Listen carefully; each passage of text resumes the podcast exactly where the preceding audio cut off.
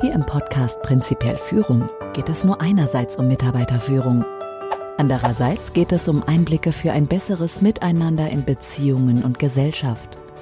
Und ebenso um relevante Informationen und Zusammenhänge für Ihr ganz persönliches Leben.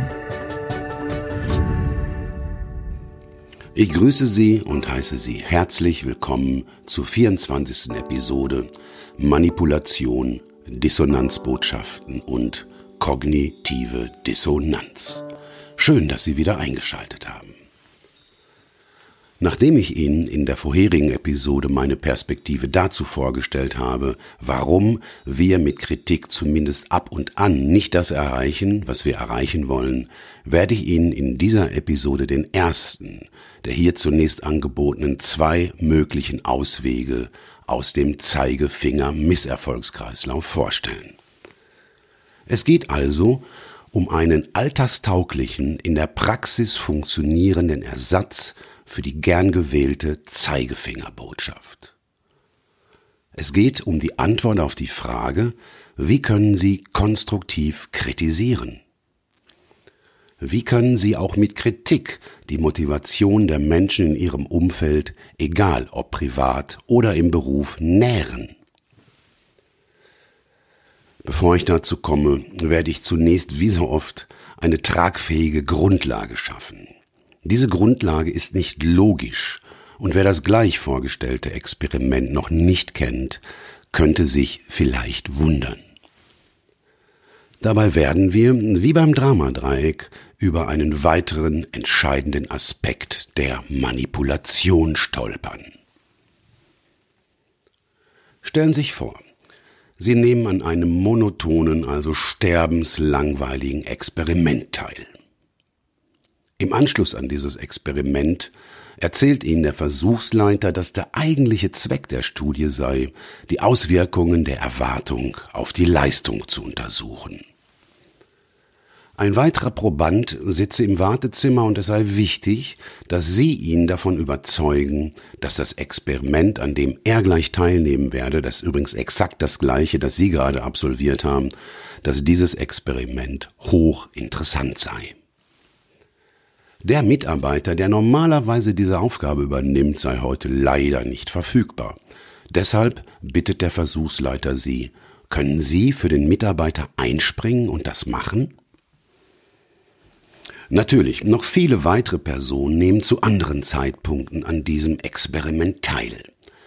Eine Hälfte der Probanden wird für die Ausführung der Aufgabe den nächsten Probanden davon zu überzeugen, dass er an einem interessanten Experiment teilnimmt, obwohl sie selbst etwas völlig anderes erlebt haben, fünf Euro, die anderen dafür 100 Euro erhalten. Dabei ist ihnen klar, dass das Experiment ihrer eigenen Erfahrung nach sterbenslangweilig ist. Unter welcher der beiden Voraussetzungen? Sie erhalten fünf Euro, was quasi nichts ist, dafür dem nächsten Probanden dem anderen einen Bären aufzubinden, oder Sie erhalten 100 Euro dafür. Unter welcher der Voraussetzungen wären Sie selbst Ihrer eigenen Einschätzung nach wohl überzeugter? Wozu auch immer Sie sich gerade gedanklich entschieden haben, ich zitiere einfach mal aus Robert Levines Buch Die große Verführung. In einem klassischen Experiment ließen Leon Festinger und J. Merrill Carl Smith Versuchspersonen eine Stunde lang eine sterbenslangweilige Aufgabe absolvieren. Rundhölzer in einem Loch eine Viertelumdrehung nach rechts drehen und dann eine Viertelumdrehung nach links. Dann sagte man den Versuchspersonen, der eigentliche Zweck der Studie sei, die Auswirkungen der Erwartung auf die Leistung zu untersuchen. Eine weitere Versuchsperson sitze im Wartezimmer und es sei wichtig, sie davon zu überzeugen, dass sie an einem interessanten Experiment teilnehmen werde. Der Forschungsassistent, der normalerweise diese Aufgabe habe, die Versuchsperson zu überzeugen, sei aber heute leider nicht verfügbar. Deshalb bat der Versuchsleiter die Versuchsperson, können Sie für ihn einspringen und das machen? Die Versuchspersonen wurden danach in zwei Gruppen aufgeteilt. Der Hälfte der Leute wurde ein kleiner Geldbetrag, auf heutige Verhältnisse übertragen etwa fünf Dollar, dafür angeboten, dass sie der nächsten Versuchsperson vorlogen, das Experiment sei interessant. Der anderen Hälfte gab man eine stattliche Summe, auf heutige Verhältnisse umgerechnet etwa 100 Dollar, dafür, dass sie logen. Nehmen Sie an, Sie würden die Bitte erfüllen. Nachdem sie den armen Teufel im Wartezimmer getäuscht und ihm die nächste Stunde seines Lebens verdorben haben, bittet sie, ein anderer Forschungsassistent einen Fragebogen auszufüllen, in dem sie angeben sollen, wie interessant sie das Experiment tatsächlich gefunden haben. Die Frage ist, welche Gruppe eher dazu neigt, die eigene Lüge zu glauben. Der gesunde Menschenverstand sagt, je mehr Geld man äh, jemandem dafür gibt, dass er lügt, desto mehr wird er seine eigene Lüge selbst glauben. Die Theorie der kognitiven Dissonanz sagt jedoch genau das Gegenteil voraus. Wenn jemand viel Geld dafür bekommt, hat er eine ausreichende Rechtfertigung für das Lügen. Es gibt wenig Dissonanz und daher auch keine Notwendigkeit zu rationalisieren. Aber wenn jemand nur fünf Dollar bekommt, braucht er einen guten Grund für seine Lüge. Die bequemste Rationalisierung ist, sich zu der Überzeugung durchzuringen, man habe eigentlich gar nicht gelogen. Genau dies haben Festinger und Carl Smith dann auch festgestellt. Versuchspersonen, die für ihre Lüge nur fünf Dollar bekommen hatten, beurteilten die Aufgabe mehr als doppelt so interessant wie diejenigen, die 100 Dollar bekamen. Zitat Ende. Dieses Experiment fand übrigens 1959 statt. Dissonanz meint übrigens so etwas wie eine innere Spannung, in unserem Modell das elektrisch blau leuchtende Strichmännchen mit dem Hochspannungsblitz. Kognition meint so etwas wie Wahrnehmungen, Gedanken, Meinungen, Einstellungen, Wünsche oder Absichten. Die allermeisten Menschen, denen ich bisher von diesem Experiment erzählte, entschieden sich dafür, dass die, die mehr Geld bekamen, überzeugter von der Sinnhaftigkeit des Experimentes waren.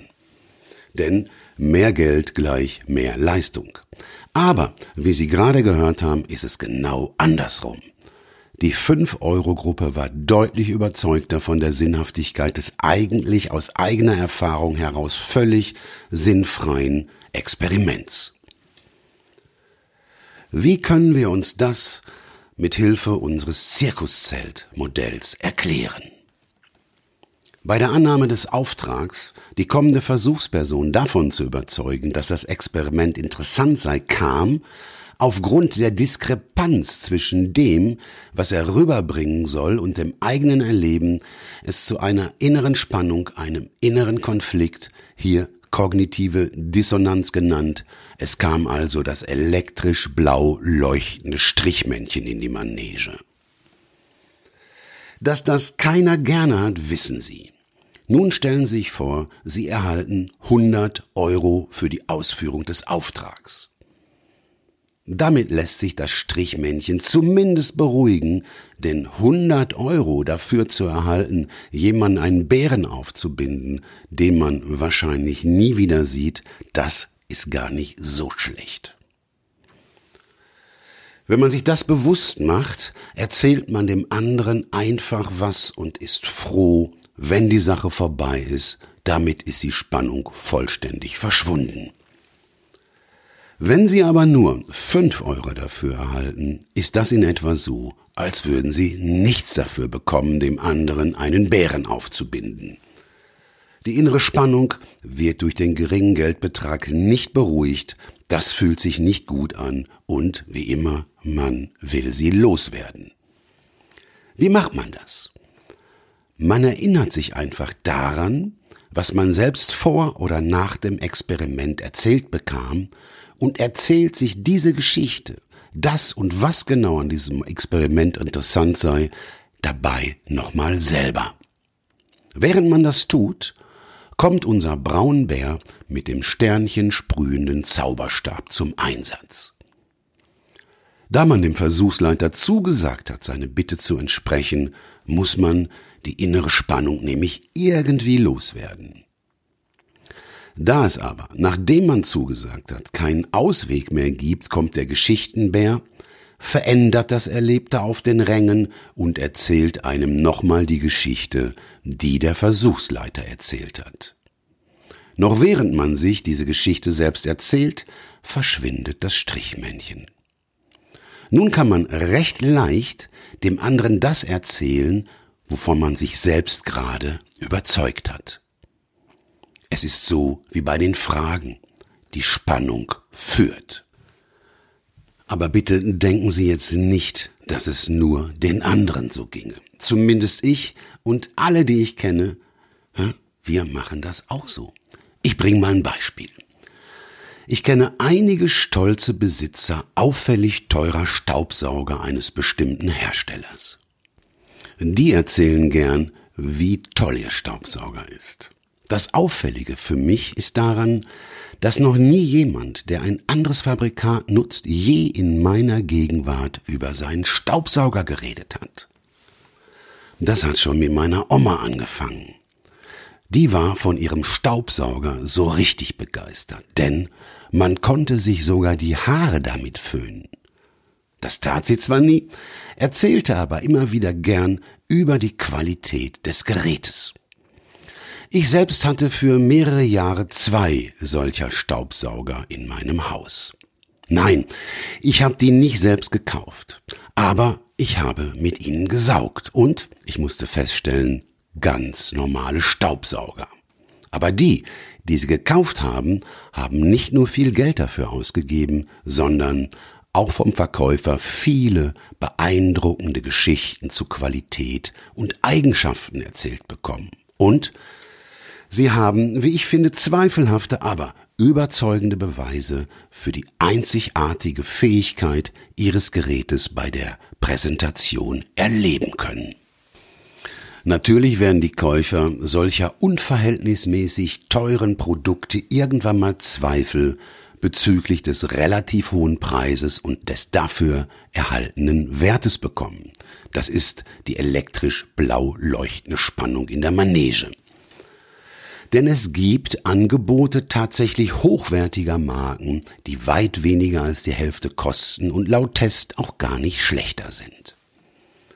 Doch wenn das in den Fokus der stolzen Besitzer dieser Staubsauger kommt, fällt es ihnen leicht, die daraufhin auftretende innere Spannung wieder loszuwerden. Sie brauchen sich nämlich nur an die Vorführung und an die Geschichten, die Ihnen der Verkäufer erzählte, erinnern, diese Geschichten sich nochmal selbst erzählen, sich also selbst überzeugen und schon sind sie derart überzeugt, dass sie jedem, der es hören will, und auch manchem, der es gar nicht hören mag, erzählen, was so toll an dem Gerät ist. Das geht immer und wird vom einen mehr, vom anderen weniger andauernd von uns praktiziert. Bei Partnern, Kindern, Eltern, Autos, Häusern, Liebhabern, Computern, Berufen, Arbeitsplätzen, Krankheiten und, und, und. Sobald man mit irgendetwas nicht zufrieden ist und eine Geschichte, die die Spannung abbaut, in der Nähe auftaucht, erzählen wir uns diese Geschichte. Es würde mich nicht wundern, wenn Sie mit dem Bewusstsein, das Sie hier über die kognitive Dissonanz erhalten konnten, sich umschauen und das ebenfalls bemerken, wenn das nicht bereits vorher schon geschehen ist. Wenn ich von irgendetwas, sei es eine Idee, ein Produkt, mich im wahrsten Sinne des Wortes selbst überzeugt habe, trete ich auch überzeugend auf, auch mir selbst gegenüber. Das, was dahinter steht, ist ein Prinzip, das Prinzip der Beeinflussung oder das Prinzip der Manipulation. Beides ist bis auf einen einzigen Punkt identisch. Wir mögen das Strichmännchen nicht. Wir mögen keine inneren Spannungen, deshalb tun wir nahezu alles dafür, dass sie nicht auftaucht, und wenn sie trotzdem anwesend ist, unternehmen wir alles, um sie wieder loszuwerden, auf welchem Weg auch immer. Hauptsache, sie ist weg. Wenn man führen will, genauso wenn man manipulieren will, muss man also Wege finden, eine innere Spannung im anderen aufzubauen und dafür sorgen, dass er sie im gewünschten Sinne abbaut. Der Manipulator macht das so, dass er eine Geschichte, die viel verspricht, anbietet. Er beschreibt sie nachvollziehbar und macht das, worum es geht, attraktiv. Am wirksamsten ist es, wenn die Geschichte das eigene Heiligtum, das Selbstbild unterstützt oder verbessert. So ist man dann auch gerne bereit, etwas mehr zu bezahlen. Denn wenn man gezeigt bekommt, wie angenehm es sein könnte, in Relation zu dem, wie es gerade ist, entsteht ebenfalls eine innere Spannung. Die kann man abbauen, indem man beispielsweise das beworbene Produkt kauft. Man kann sogar, das wissen Sie, über Zuckerwasser mit Geschmack so schöne Geschichten erzählen, aber auch ähm, Bilder bringen und Filme bringen, dass viele meinen, es ginge ihnen besser, wenn sie es trinken. Bei Autos, Smartphones, Staubsaugern und allem anderen funktioniert das ebenso. Wir glauben über das Produkt ein Image zu gewinnen, ein Image, das unser Selbstbild noch attraktiver macht.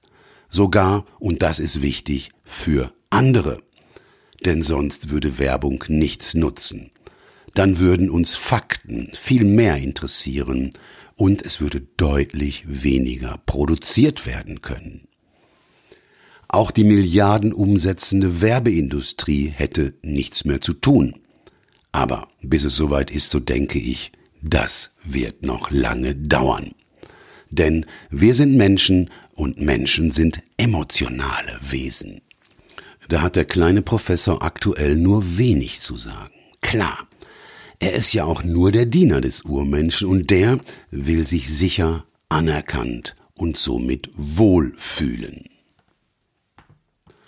Ist das Produkt nicht teuer, ist man zumeist nicht so stark von ihm überzeugt. Bewirbt man das Produkt allerdings mit Exklusivität und macht es teuer, bezogen auf das, was es bietet, nutzt das natürlich direkt dem Ego dem Selbstbild, dem Heiligtum und wenn Zweifel in Form innerer Spannung auftauchen, schaut man sich die Werbung nochmals vor dem geistigen Auge an. Und schon fühlt man sich nicht nur besser, sondern ist auch überzeugter. Das können manchmal dann selbst auch die anderen mitbekommen. Das ist die Macht der Geschichten, die Macht der Narration. Nicht nur Einzelne leben von ihr, auch Gruppen tun das. Sie leben von der Geschichte, die sie sich gemeinsam erzählen. Sie wissen ja bereits vom Selbstbild über die enorme Macht von Geschichten. Und Geschichten sind Software, keine Hardware. Aber Sie wissen es auch von Ihrem Computer. Ohne Software funktioniert gar nichts. Nun aber weg von dem, was der Spannungsabbau hinterlassen kann, hin zur Spannung selbst. Denn Spannung führt. Immer. Zunächst allerdings im Kopf. Auch dann, wenn wir beispielsweise Bitten äußern, dann wollen wir, wenn auch nicht immer bewusst, eine Diskrepanz, eine Dissonanz, eine innere Spannung zwischen unserer Bitte und dem Ist-Zustand herstellen. Je höher die erzeugte Spannung und je möglicher der Ausweg, umso größer die Chance, dass der andere das tut, worum er gebeten wurde. Nein zu sagen fällt manchen schwerer als anderen, denn selber zu glauben, möglicherweise unhöflich zu sein oder gar nicht genug Mitleid zu empfinden, kann in dem einen oder anderen ebenfalls das Strichmännchen in die Manege rufen, denn ein Nein auf eine Bitte hin fühlt sich manchmal für den, der Nein sagt, unangenehmer an als für den, der das Nein erhält. Bei Führung gilt, wer sich nicht führen lassen will, der kann auch nicht geführt werden. Bei Manipulation ist das anders. Denn Manipulation ist mächtiger als Führung. Manipulation ist deshalb mächtiger als Führung, weil sie ausschließlich den Urmenschen, das Unbewusste anspricht. Diese Macht, die ein manipulierter Urmensch ausübt, kann man weltweit und im direkten Umfeld beobachten. Mit berührenden Geschichten wird, zumindest bis jetzt, bis zu Beginn des dritten Jahrtausends, noch viel mehr durch Manipulation erreicht als durch Aufrichtigkeit und Fairness. Denn aufrichtige und faire Führung ist für alle aufwendiger. Und man muss das Bewusstsein, den kleinen Professor mit einbeziehen. Denn Führung funktioniert nur dann, wenn man zuvor ein gemeinsames Ziel vereinbart hat. Und das ist der einzige Unterschied zur Manipulation. Aber weshalb sollte man selbstbewusst denken? Das allein schon, das bewusste selber Denken strengt ja an. Noch mehr strengt es an, dieses Denken zu erlernen. Weshalb sollte man ohne starken Leidensdruck viel Energie für eine Zielformulierung aufwenden? Denn sich manipulieren zu lassen, geschieht doch ganz ohne Energie aufwenden zu müssen. Aus diesen Gründen ist Manipulation automatisch wirksamer als Führung und ein Wesensmerkmal der Manipulation ist, dass man sie nicht bemerkt. Und das macht es leicht. Und mit dem Formulieren mit dem Aussprechen eines Ziels geht auch viel Romantik verloren. Wer will das schon? Aber genau darum geht es hier in Ihrem Podcast. Denn alles, unser gesamtes Zusammenleben funktioniert leichter, fairer, aufrichtiger, friedlicher und sinnvoller, wenn man führt. Im persönlichen, im Business, in der Gesellschaft und auch in der Politik. Und da wir keine Wahl haben, ob, sondern nur wie wir uns gegenseitig beeinflussen, halte ich Führung für die Wahl der Stunde. Denn wir sind dank des Internets, dank unserer Entwicklung, dank unserem heutigen Wissen, auch dank unserer technischen Entwicklung die erste Generation, die das möglich machen kann. Denn ohne Internet wäre das unmöglich. Auch der kleine Professor war nie einflussreicher als heute, denn allein das Wissen, was ich Ihnen hier anbiete, war für frühere Generationen nicht existent. Ebenso wenig gab es diese Möglichkeit der Wissensverbreitung zuvor nicht. Sie sehen auch hier, es bildet sich eine Kreisfunktion. Ich fing mit meiner Begründung für diese erstmalige und aus jetziger Sicht einmalige Chance mit dem Internet an und schloss mit ihm. Das ist ein Indikator für ein System, ein neues System, das zuvor gar nicht existent war. Und es liegt somit an uns, was wir daraus machen. Und was könnte besser sein, als bevor wir uns in Bewegung setzen, zunächst einmal gemeinsam das zu klären, was wir wirklich wollen. Was könnte also dienlicher für ein sinnvolles Funktionieren dieses neuen Systems sein, als erst einmal zu gucken, wo wir hinwollen? Was könnte besser sein, als zunächst einmal dieses Wissen zu verbreiten? Das ist das Führungsprinzip Verbindung, was mit einem gemeinsam formulierten Ziel auf den zukünftigen Ist-Zustand Einfluss nehmen wird. Nun aber wieder weg vom großen Ganzen und hin zu dem, was den Zeigefinger-Misserfolgskreislauf unterbrechen kann. Was können wir mit diesem Wissen bezüglich unseres Vorhabens, eine Botschaft zu finden, die mit hoher Wahrscheinlichkeit konstruktiver wirkt als eine Zeigefingerbotschaft nun tun? Ich bringe ein Beispiel. Vor vielen Jahren wohnte ich mit fünf anderen Parteien in einem 60er Jahre Mietshaus.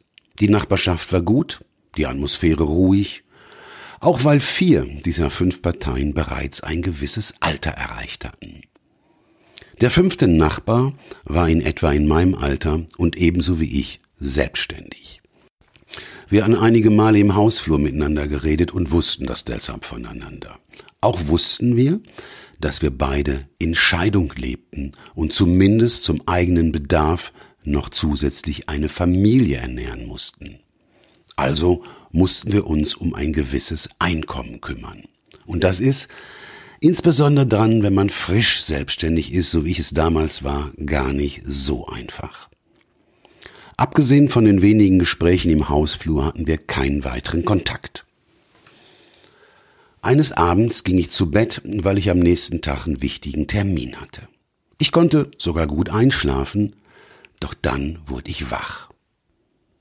Meine Wahrnehmung und meine Gedanken, die ich Ihnen hier in mehreren Minuten erzählen werde, liefen damals innerhalb meines Kopfs natürlich in Millisekunden oder Sekunden ab. Ich hörte dumpf, dumpf, dumpf, laute Bassgeräusche, sah auf den Wecker, 1.30 Uhr. Die Gedanken schossen mir durch den Kopf. Ich dachte an morgen und einen möglichen Auftrag, der es mir wiederum ermöglichen würde, für ein gutes Auskommen insbesondere für meine Kinder zu sorgen. Ich fragte mich natürlich auch, woher dieser Krach wohl käme und konnte vier der fünf Parteien allein aufgrund ihres Alters ausschließen.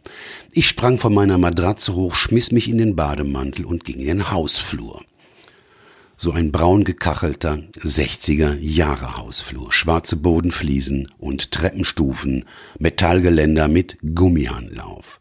Hier war der Krach, na klar, noch lauter als in meinem Schlafzimmer. Ich ging die beiden Treppenabsätze nach unten zu meinem etwa gleichaltrigen Nachbarn. Vor der Tür war die Musik schon extrem laut. Ich schellte. Nichts, keine Reaktion. Aber ich konnte Stimmfetzen zwischen dem Krach der Musik hören. Mein Nachbar war also nicht allein. Ich klopfte und schellte weiter. Das konnte aber auch keiner hören, denn die Musik war ja so laut. Ich hatte schon Sonnenhals und klopfte noch heftiger. Auf einmal wurde die Musik leiser. Kurz drauf öffnete mein Nachbar die Tür und ich hörte mich in etwa Folgendes sagen. Ja, das war so gar nicht geplant. Es kam so aus mir raus. Ich sagte sowas wie, Mensch Alter, ich lieg schon im Bett, bin am Pennen hab morgen wichtigen Kundentermin. Du weißt ja, Unterhalt. Ich machte unbewusst eine Pause. Oh Klaus, kein Problem, ich mach die Musik leiser, sagte mein Nachbar und schloss die Tür. Ich war überrascht. Zum einen über meine Worte und zum anderen über die Einfachheit der Lösung. Ich trabte mit einem Gefühl der Zufriedenheit wieder hoch in meine Wohnung und tatsächlich, ich hörte keinen Bass und auch keine Musik. Ich konnte auch direkt wieder einschlafen, ich war zufrieden und alles war gut. Wie konnte das so einfach gelöst werden? Ich hatte ganz unbeabsichtigt etwas verwendet, was ich heute Dissonanzbotschaft nenne. Bevor ich den Hintergrund aufzeige und Ihnen eine Bedienungsanleitung für Dissonanzbotschaften gebe, noch ein Beispiel, diesmal aus der Arbeitswelt. Als ich vor vielen Jahren diese Geschichte mit dem Nachbarn und der lauten Musik in meinem Seminar erzählte, lächelte ein junger Meister im Kreis der Teilnehmer. Und er sagte, ja Klaus, das funktioniert. Das habe ich auch schon mal gemacht und ich war genauso überrascht wie du. Darf ich erzählen? Ich sag, klar Mann, hau rein. Er erzählte, in seinem Betrieb wurde hoher Besuch erwartet. Der Chefchef -Chef wollte vorbeikommen. Dabei müssen Sie bitte berücksichtigen, dass vor rund 20 Jahren viele Betriebe nicht immer so sauber und ordentlich aussahen, wie es heute öfter vorkommt. Der junge Meister wies seine Leute an, aufzuräumen, zu putzen und zu streichen, denn man will ja dem obersten Chef nicht zeigen, wie der Ist-Zustand wirklich ist, und vielleicht will der das ja auch gar nicht sehen. Kurz bevor der Chef eintrudeln sollte, machte unser Mann noch einen Rundgang. Dabei sah er unter einem Treppenaufgang noch Dreck liegen. Wenige Meter von dieser Stelle entfernt standen zwei seiner Leute und quatschten miteinander. Er fragte sich, was er nun tun könne, denn angewiesen hatte er sie ja bereits, und das hatte nichts genutzt. Er ging zu den beiden und sagte, wenn der Alte das sieht, reißt er mir den Arsch auf.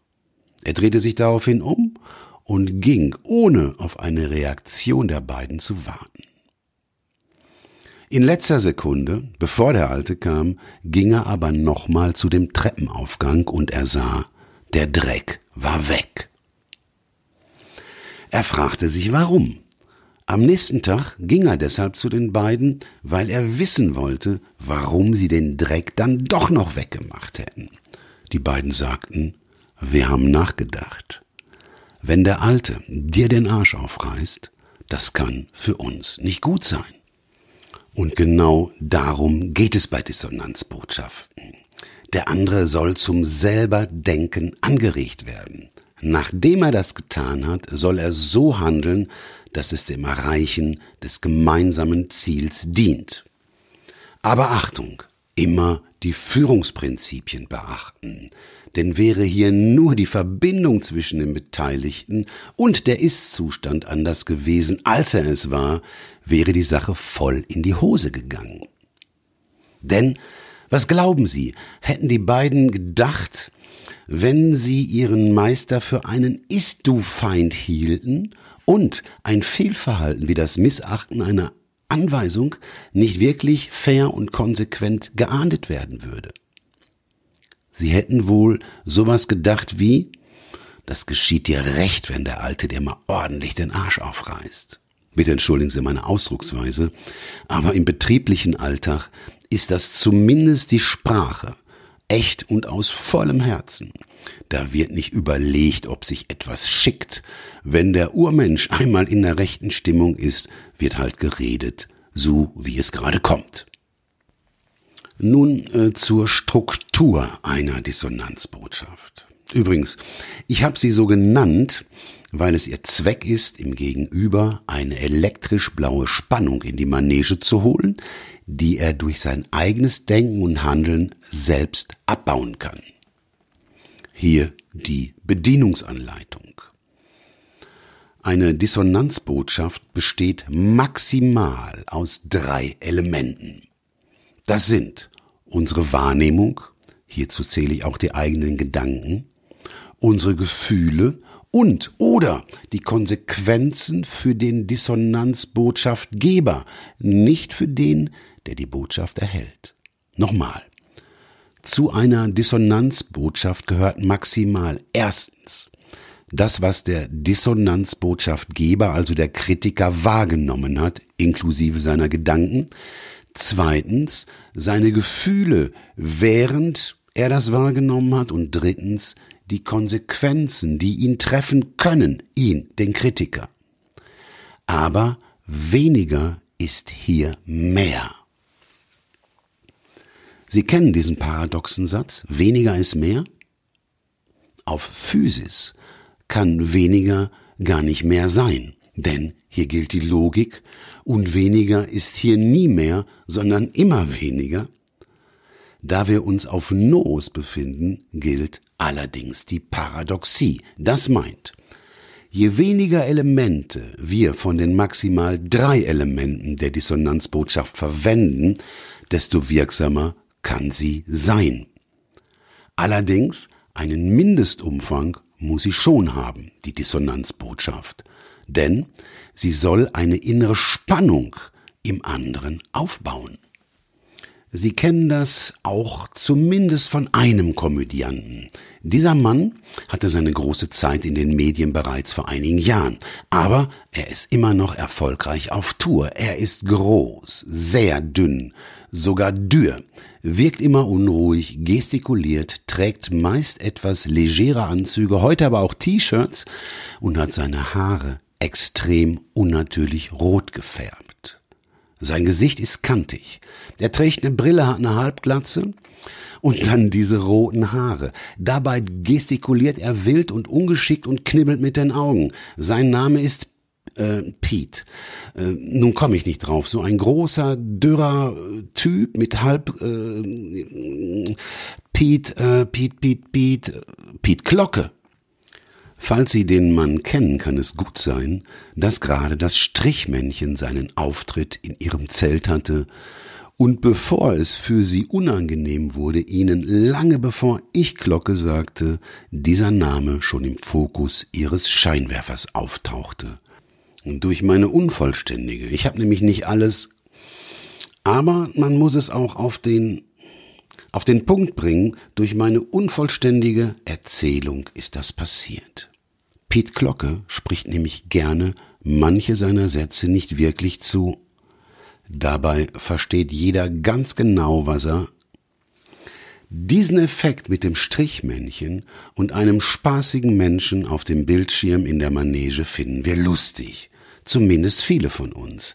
Da treten nämlich Effekte auf, die uns angenehm überraschen. So funktionieren Witze. Man könnte also sagen, Piet Glocke nutzt unter anderem das Prinzip der Dissonanz. Er spielt mit dem Strichmännchen und dem Scheinwerfer in der Manege seines Publikums. So muss auch eine Dissonanzbotschaft unvollständig sein, und das fällt logisch denkenden Menschen schwer, weil es unlogisch ist und man dann auch noch sein eigenes Strichmännchen aushalten muss. Allerdings kann nur dann der andere den Appell, die Bitte, die Aufforderung selber denken, wenn der Kritiker sie nicht ausspricht. Und alles, was wir selber denken, alles, was ich selber denke, ist natürlich wertvoller für mich als das, was ich von anderen höre. Wie ist es bei Ihnen? Hat mein Wort mehr Gewicht als Ihre eigenen Gedanken, als Ihre eigenen Überzeugungen? Also, wenn Sie ein Fehlverhalten, das ist 12 Uhr im Zeigefingermisserfolgskreislauf, abstellen möchten, dürfen Sie dem anderen, nachdem Sie Ihre Wahrnehmung, Ihre Gedanken, eventuell Ihre Gefühle und eventuell die für Sie zu erwartenden möglichen Konsequenzen auf der 4 Uhr Position mitteilen, keine Gelegenheit geben, seine Spannung mit Hilfe des Geschichtenbären auf der 8 Uhr Position abzubauen. Das können Sie unter anderem mit einer Frage im Vorfeld erreichen, beziehungsweise vielleicht auch zwei Fragen. Darf ich Ihnen was sagen? Wenn der andere Ja sagt, können Sie weitermachen. Ist es okay? Wenn wir beide das, was ich Ihnen gleich erzählen werde, einfach so stehen lassen? Wenn ein zweites Ja von Ihrem Gegenüber gekommen ist, fällt es natürlich Ihnen und auch ihm leichter, das, was Sie sagten, nicht auszudiskutieren. Unabhängig davon muss die Dissonanzbotschaft so geartet sein, dass Sie den anderen damit abholen, dass er betroffen ist von dem, was Sie sagen. Das, was Sie bewusst weglassen, ist der Appell, den müssen Sie weglassen. Die Bitte, die Aufforderung, den Appell müssen Sie weglassen, damit der andere ihn selber denken und entsprechend aus eigenen Stücken handeln kann. Ein Beispiel gefällig? Chef und Sachbearbeiter. Der Sachbearbeiter legt grundsätzlich Wert auf Genauigkeit und Zuverlässigkeit. Allerdings findet er für alles, was auch nur im entferntesten gegen ihn gewertet werden könnte, Ausreden. Wir sagen Gründe. Aber wenn er sich angegriffen fühlt, ist das natürlich eine gern gewählte und auch funktionierende Strategie, um sein Selbstbild zu schützen. Dieser Sachbearbeiter hat, wie es zu seinen Aufgaben gehört, eine Rechnung an einen langjährigen Kunden geschickt. Dieser Kunde ist ein wichtiger Kunde, denn er zahlt mehr als die anderen, weil er schlechter verhandelt hat. Nun hat aber der Sachbearbeiter diesem Kunden versehentlich eine Rechnung zugesandt, die für einen anderen Kunden, einen, der viel weniger zahlt, bestimmt war. Das hat natürlich diesen Kunden erbost, so sehr, dass er direkt den Chef anrief und ihm erzählte, wie sauer er darüber ist, seit Jahren verarscht worden zu sein. In der ersten Version, die ich jetzt hier erzählen werde, beziehungsweise Ihnen anbieten werde, ist der Chef Urmensch gesteuert. Dann wird er den Sachbearbeiter mit Zeigefingerbotschaften rund machen. Das macht er natürlich, weil er Angst hat, den Kunden zu verlieren.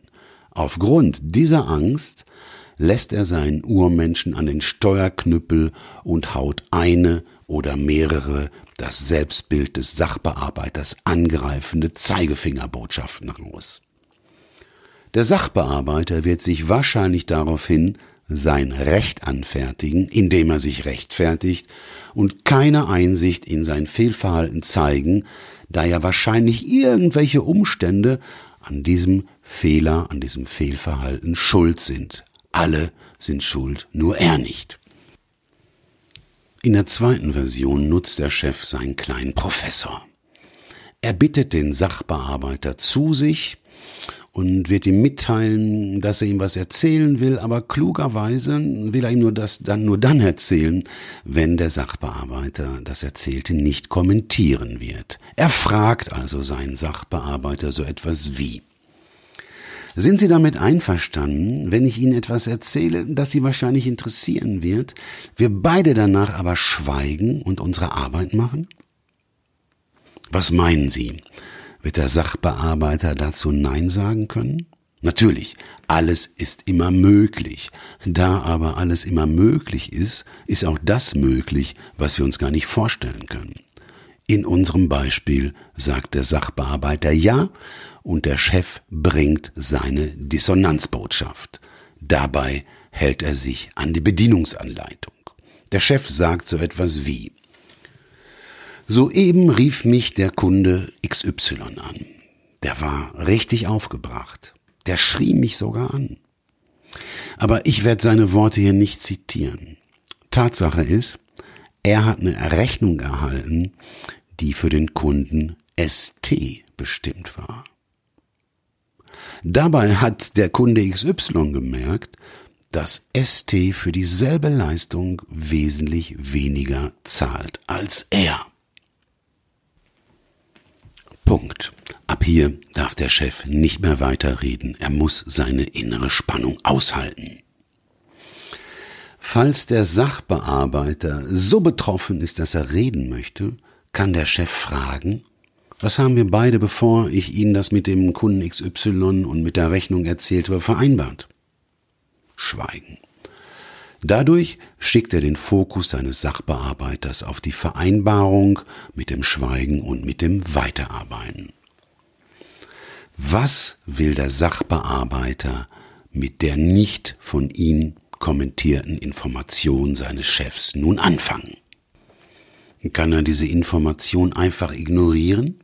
Nein, das würde mit seinem Selbstbild nicht übereinstimmen. Wird er die Spannung zwischen dem, wofür er steht, nämlich für Zuverlässigkeit und Genauigkeit, und dem, was ihm da passiert ist, fatalerweise eine Rechnung zu versenden, was in der Folge den Verlust eines wichtigen, viel und gut zahlenden Kunden bedeuten könnte, aushalten können? In unserem Beispiel setzte der Sachbearbeiter alles in Bewegung, um den Kunden letztlich leider nicht mit den hohen Preisen, aber dann doch noch halten zu können. Der Chef zeigte ihm, dass er das bemerkt hat. Anerkennung. Und als der Sachbearbeiter einen anderen, gut zahlenden Kunden fand, erzählte er es stolz seinem Chef. Der teilte seine Freude mit ihm. Lob. Diesem Sachbearbeiter wird so ein Fehler nicht nochmal passieren. Und da er offen mit seinem Fehler umging, auch keinem anderen, der davon mitbekam. Natürlich lobte der Chef ihn auch für den offenen Umgang mit dem Fehler.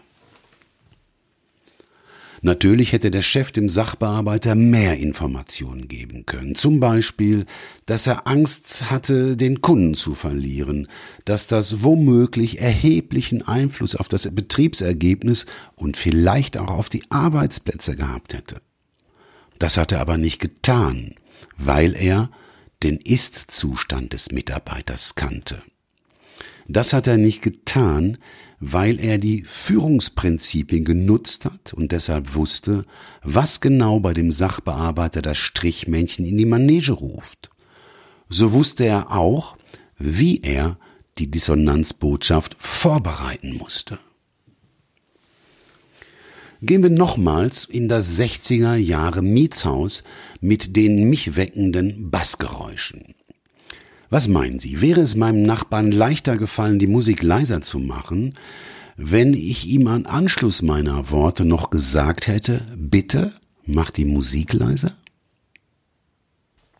Ich meine nicht. Denn zum einen gehört es zu seinem Selbstbild, dass er selber denken und auch selber handeln kann. Er könnte also den Appell durchaus als Angriff deuten. Zum anderen hätte er vielleicht gedacht, einer seiner Kumpels, die mit in der Wohnung Musik hörten, bekommt das mit. Und wer wäre er, wenn er sich von mir vorschreiben lassen würde, wie laut er mit seinen Kumpels Musik hört? Da ich das nicht tat, konnte er zu seinen Kumpels gehen und ihnen eine für nahezu jeden nachvollziehbare Geschichte erzählen, warum er die Musik leiser macht. Sie merken auch hier, wie wichtig Geschichten sind? Wie leicht wäre es ihm gefallen, wenn ich ihm mit ausgestrecktem Zeigefinger vielleicht gesagt hätte, mach die Musik aus oder ich hol die Bullen. Was glauben Sie? Mal ein ganz anderes Thema. Gerüchte. Innere Spannungen aufgrund unvollständiger Informationen wirken auch auf das Entstehen von Gerüchten ein, denn sie wissen, an jedem Gerücht ist ein Körnchen Wahrheit. So hört jemand zufällig einen Satz, der zwischen Geschäftsführer und Inhaber fällt. Und dieser Satz lautet, die Situation ist so kritisch, dass wir über unsere Leute nachdenken müssen. Was heißt nachdenken müssen? Was heißt kritisch? Wer ist mit unsere Leute gemeint? Alles unklar. Und genau diese Unklarheit hält keiner aus, weil daraufhin das Strichmännchen auf den Hintern des Urmenschen zielt und somit von ihm fordert, dass er aus diesem Körnchen Wahrheit eine runde Sache macht und die dann auf den Rängen ablegt. So eine unvollständige Information kann er aber nicht ablegen. Was tut der arme Urmensch in seiner Not? Er macht das, was er ständig macht.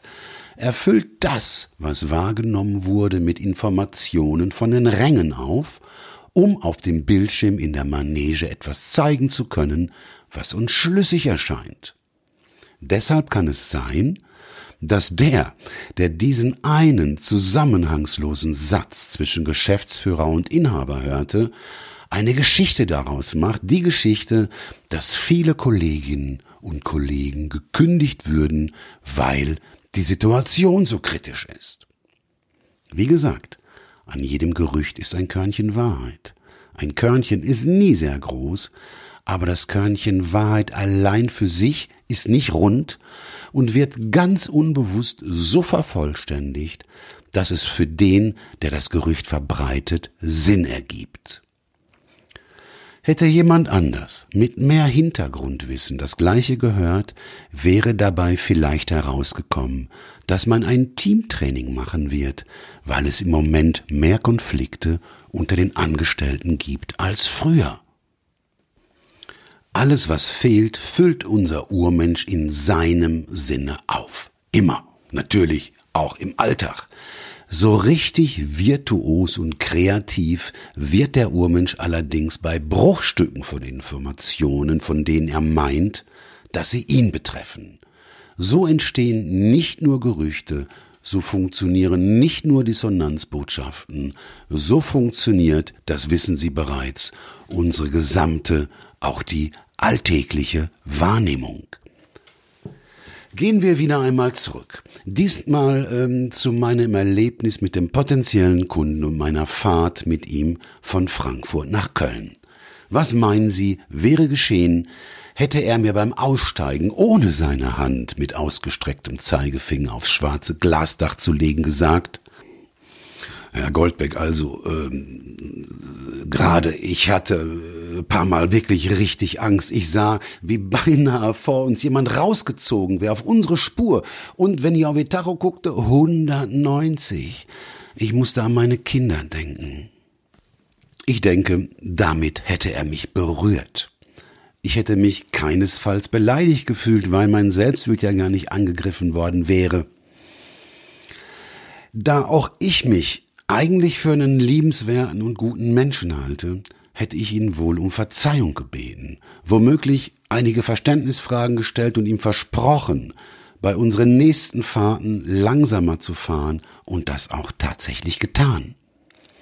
Damit hätte er nämlich den Zeigefinger Misserfolgskreislauf gar nicht erst in Gang gebracht. Prinzipiell Führung. Zusammenfassung. Eine praxistaugliche Möglichkeit, Kritik konstruktiv zu vermitteln, sind Dissonanzbotschaften. Sie bestehen aus maximal drei Elementen. Maximal deshalb, weil wir uns auf Noos befinden und hier die paradoxe Aussage gilt, weniger ist mehr. Auch dürfen sie keinen Appell anschließen und müssen vermeiden, dass der andere seinen Geschichtenbären nutzt, um die innere Spannung abzubauen. Denn was ist ihr Ziel? Was wollen sie erreichen? Die drei Elemente sind Wahrnehmung, Gefühl, eventuell Konsequenzen für sie, den Kritiker.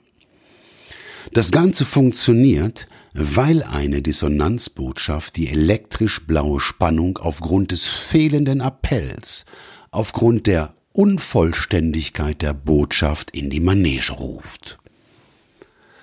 Die dazugehörige Theorie ist die Theorie der kognitiven Dissonanz.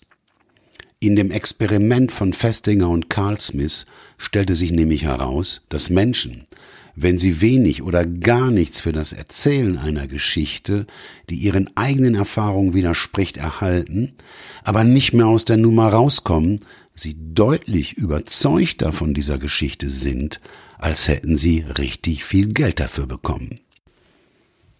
Ich sagte in dieser Episode auch, dass es zwischen Manipulation und Führung nur einen einzigen Unterschied gibt. Dieser Unterschied ist das gemeinsam vereinbarte Ziel. Dahinter, hinter diesem Unterschied, verbirgt sich natürlich mehr ein kleines Universum. Allerdings ist auch das vorwiegend unbewusst. Denn Manipulation ist nur möglich, wenn sie unbewusst, zumindest bei dem, der manipuliert wird, allerdings auch oft beim Manipulator selbst stattfindet. Siehe das Ergebnis des Experiments zur kognitiven Dissonanz. Viele der weiteren, normalerweise unbewussten Hintergründe haben Sie bereits in diesem Podcast erfahren. Und da wird noch einiges zukommen, das Sie in den Fokus Ihres Bewusstseins gestellt bekommen. Denn da wir Menschen uns immer, wenn wir miteinander zu tun haben, beeinflussen, steht nicht das Ob wir uns beeinflussen, sondern nur das Wie wir uns beeinflussen zur Wahl. Aufgrund des Internets, aufgrund der in den letzten Jahrzehnten rasant fortschreitenden Entwicklung, aufgrund des aktuell vorhandenen Wissens sind wir die erste Generation, die tatsächlich diesen Schritt ins Bewusstsein, diesen Schritt zu Fairness, Sinn und Frieden unternehmen können. Was kann mehr Sinn machen, als genau das zu tun? In der nächsten Episode werde ich Ihnen das vorstellen, was ich professionelles Feedback nenne. Das steht mit den Dissonanzbotschaften in einem gewissen Verwandtschaftsverhältnis, dient jedoch einem ganz anderen Zweck. Vielen Dank fürs Zuhören und machen Sie es gut. Ich verabschiede mich bis zum nächsten Mal. Ihr Klaus Goldbeck.